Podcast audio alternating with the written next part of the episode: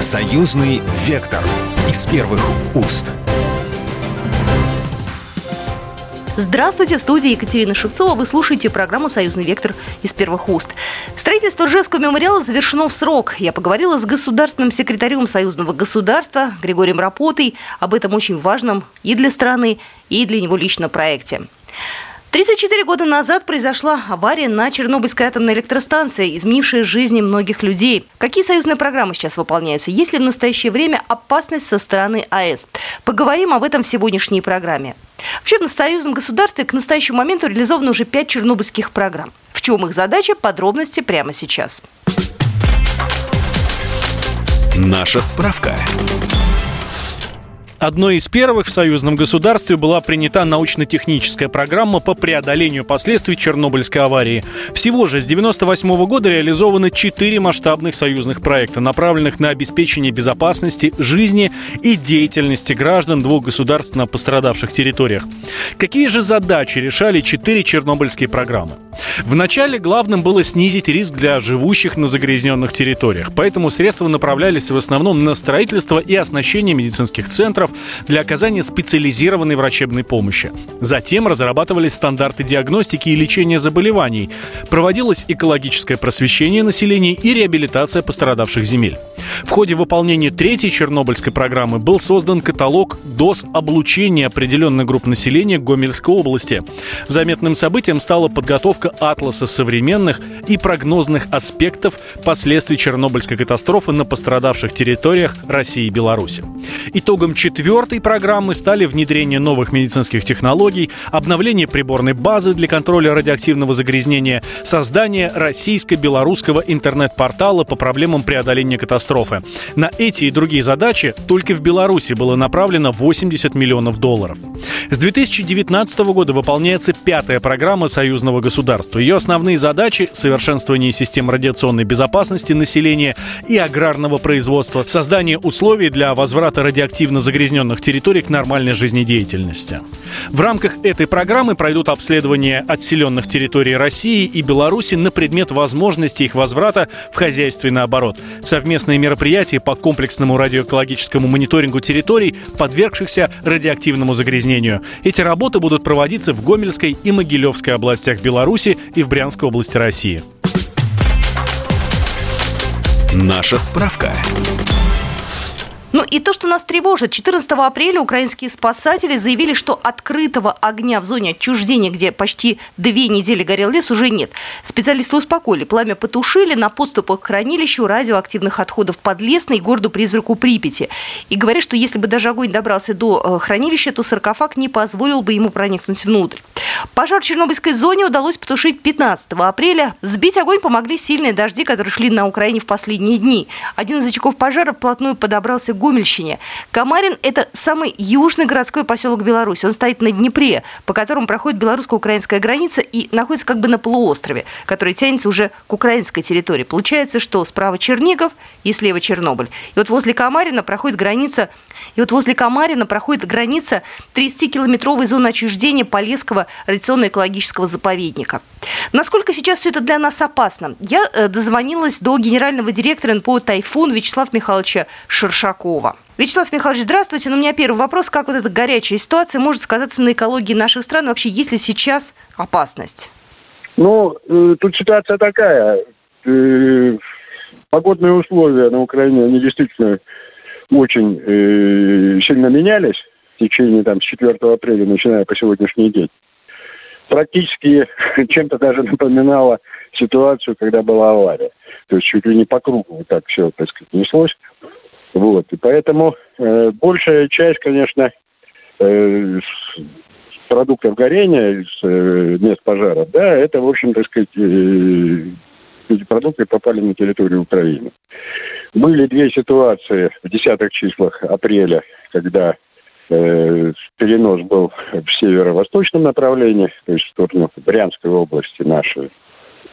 Было также, так сказать, юго-восточное направление, но за границу Украины оно не заходило. То есть наша там Курскую область и так далее, так сказать, не попадало. Э, продукты горения не доходили.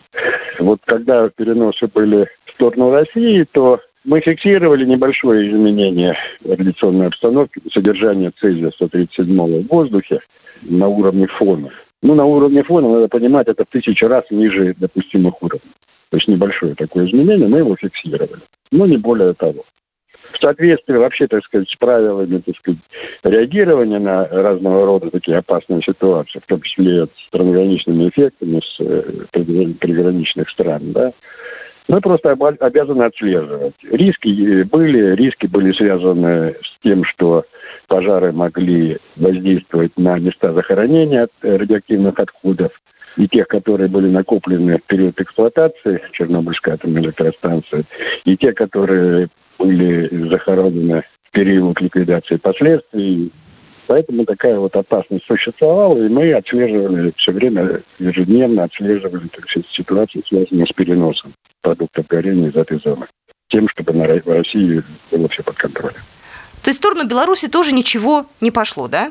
Сторону Беларуси тоже попадало тогда, когда вот на юго-восток шло, шло в сторону Белоруссии.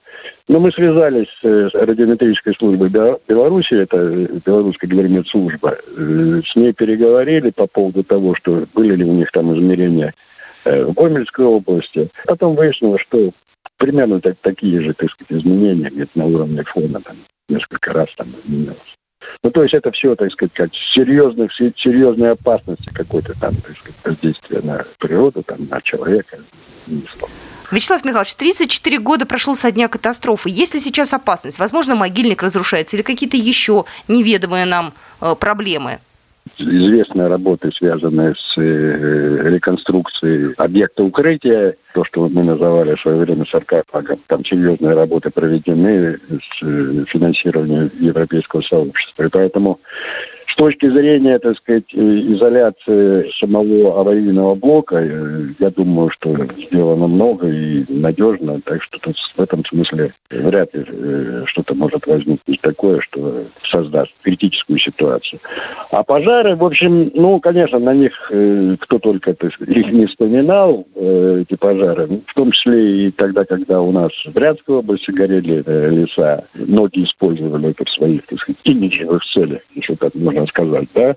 Мы выезжали туда, у нас лаборатория автомобильная выезжала в наши лица, мы провели промеры, сделали оценки, сколько там максимум может, так сказать, э, разнестись, на какие расстояния. В общем, это, эта ситуация не представляет особой опасности. Здесь же вот были э, особые, так сказать, условия, связанные с тем, что пожар очень близко подошел э, непосредственно к площадке самой станции, то есть к самому объекту. Вот здесь так напряжение было, именно связано с тем, чтобы не воздействовало вот на те объекты захоронения, которые есть. Тогда эта ситуация, в общем, так сказать, могла перейти в разряд неконтролируемого. Вячеслав Михайлович, а когда началось такое плотное наблюдение вот за этой территорией? Территории? Работы по наблюдению за радиационной обстановкой в населенных пунктах так активно началось где-то в начале 90-х годов, там 91 год примерно, когда первые уже, так сказать, экспедиции были организованы для отбора проб в населенных пунктах, которые попали в зону загрязнения, Чернобыльскую зону загрязнения, так она у нас называлась. В первую очередь это было связано с вопросами контроля, подтверждение фактов, так сказать, воздействия, потому что люди, которые проживали там в, э, в зонах разного уровня загрязнения, да, они получали соответствующие компенсации. С одной стороны, а с другой стороны, в общем, отслеживалась ситуация, связанная с, да, возможным, так сказать, изменением за счет, за счет каких-то, так сказать, внешних факторов или местных факторов, те же самые пожары и так далее. То есть в любом случае продукты э, переноса, которые попадают в эту зону, да, они, в общем-то, оставляют свой след на той же самой почве, которую мы отбираем, и мы видим, есть какие-то серьезные изменения или нет. Кроме этого, у нас в самой зоне стоят еще специальные установки, э, которые ведут отбор проб проводят измерения. Это уже для того, чтобы отслеживать э, разного рода вторичные процессы загрязнения. С учетом вот этих вот факторов, вот постоянно такие наблюдения велись и по программе российской программе МЧСовской по предупреждению последствий чрезвычайных ситуаций. Ну а вот э, на последние три года эту работу ведут в рамках программы союзного государства. Вячеслав Михайлович, я знаю, что сейчас организуются туры в Чернобыльскую территорию, в частности, со стороны Беларуси. Вот как специалист, скажите, пожалуйста, это не опасно? Нет, это не опасно с точки зрения воздействия вот этих продуктов, радиоактивных продуктов, которые попали в период аварии, да, значит, воздействие минимальное, да и время пребывания там достаточно ограничено, поэтому для здоровья это никаких последствий не несет. У нас на связи был генеральный директор НПО «Тайфун» Вячеслав Михайлович Шершаков. Ну и резюмируя все вышесказанное, пятая программа союзного государства направлена на преодоление последствий на Чернобыльской атомной электростанции. В частности, на средства бюджета союзного государства создадут противопожарные разрывы для территории Чернобыля. Это такие специально созданные противопожарные барьеры в виде просеки шириной в 10-20 метров. Ну, то есть делается все, чтобы была оперативная возможность ликвидировать загорание лесных и торфяных массивов на загрязненных территориях. Помимо этого, в рамках программы союзного государства предусмотрена поддержка системы радиационного контроля, возврата в пользование выведенных из оборота земель с учетом экономических требований и радиационной безопасности. Пока в Праге сносят монумент маршалу Коневу, мы памятники строим под Оржевом. Рядом с деревней Хорошо, возле трассы М9, закончилась грандиозная стройка мемориала советскому солдату. 25-метровый воин, которого уносят небо журавли, самая впечатляющая военная скульптура в современной России. Достроили, как и планировали, в середине апреля. Из графика не выбились ни на один день. Через пару минут поговорим о памятнике с госсекретарем Союзного государства Григорием Рапотой. Будьте с нами. Союзный вектор из первых уст. Союзный вектор из первых уст. Мы продолжаем программу «Союзный вектор». Закончилась грандиозная стройка мемориала советскому солдату под Оржевом. Скульптура – собирательный образ солдата, погибшего в боях за Родину в Ржевской битве. Уложились в график, все сделали вовремя. Поговорим об этом с госсекретарем Союзного государства Григорием Рапотой. Григорий Алексеевич, вот скажите, у вас какие эмоции сейчас, когда вы понимаете, что от идеи до завершения вот прошло это время, и уже вот практически вы видите то, что, наверное, хотели увидеть? Понимаете, самые сильные эмоции вот не сейчас. Знаете, когда все сделано, уже как-то а вот когда то, что говорил один известный политик, процесс пошел, когда я увидел, что все уже занялись этим проектом всерьез, вот тогда были эмоции сильные. Тогда я успокоился немного и понял, что да, действительно, это все будет сделано. Можно назвать э, этот мемориал таким народным проектом? Абсолютно. Ну, конечно. Конечно. Помимо того, что очень много непосредственно исполнителей, да, средства люди вносили туда немалые. Свыше 500 миллионов рублей все-таки было собрано. И это помимо того, что 200 миллионов выделено из бюджета союзного государства да. на изготовление непосредственно скульптуры. Мемориальный комплекс потребовал еще больших расходов. И на призыв о сборе средств очень много людей откликнулось. Благодаря этому Э, собраны эти средства. Причем люди не обязательно там вот, вот как, как говорится, от рубля до нескольких миллионов. Это же не важно. Главное, что важна сопричастность людей вот к, нашему общему такому проекту. Григорий Алексеевич, а мы с вами э, больше года назад общались, и вы рассказывали про то, с чего все это началось, э, про своего отца Алексея Никифоровича, да, что он был, ну, так скажем, вдохновителем идейным. Вот он-то что сейчас по этому поводу думает? Он верил, что так ну, будет он, все. Он очень, он очень рад, во-первых, что он дожил до того момента, когда вот проект завершен. Я его держал всегда и держу в курсе дела. Сразу хочу сказать, что отец ведь выражал волю вообще ветеранов, ведь он не один был. И многие говорили о том, что нам надо создать какой-то мемориальный комплекс. Мечтает о том времени, когда можно будет поехать посмотреть, но вот сейчас обстановка мешает этому, а в принципе это мы обязательно сделаем. Легко предвидеть ощущение человека, который вот видит воплощение какой-то своей мечты. Григорий Алексеевич, ну конкурс, э, когда проходил, все работы были без имен, ну, все было анонимно. Когда вы потом уже познакомились э, с архитектором, со скульптором, э, с Коробцовым, с Фоминым, не было ли ощущения, что они, ну, слишком молодые, что они, может быть, где-то даже не справятся? Нет, не было. Вы знаете почему? Потому что дальше-то э, все это подхватывалось уже всеми остальными участниками. Да, это и Министерство культуры, военно-историческое, оргкомитет, экспертное сообщество, и Министерство обороны активно в этом приняло участие и давало очень интересные и правильные консультации по поводу там каких-то корректив. Мы вносили коррективы в сам проект. Дальше уже был коллективный такой разум, он дошлифовывал какой-то образ вот того солдата, который сейчас там, да. И поэтому я был абсолютно уверен, что всегда найдутся люди квалифицированные, грамотные, которые подскажут э, какие-то, может быть, детали. И, в общем, таких деталей было достаточно много, начиная от пуговиц солдата, там, да, плащ, плащ палатки и смена шинели на гимнастерку. Вот эти все вещи активно обсуждались, и у меня не было ни малейшего сомнения. А потом ребята настолько конструктивные, настолько быстро схватывающие все полезное, что у меня не было никакого сомнения, что они с этой задачей справятся. По поводу места, где будет стоять мемориал, э, сразу определились или были какие-то варианты? Ну, то есть, что это будет? Нет, были, Угу. Были дискуссии, конечно, были обсуждения, потому что я сам вначале выступал с идеей на берегу Волги поставить э, этот э, мемориал. Видимо, под воздействием скульптурной композиции «Родина-мать», да, мне представлялось, что там проплывающие по Волге корабли будут видеть, так сказать, вот эту скульптурную композицию, но э, меня быстро поправили и правильно сделали, потому что, во-первых, Волга там очень мало судоходна, она вообще, это близко к истокам, да, это не того Волга, которая под э, там, Волгоградом.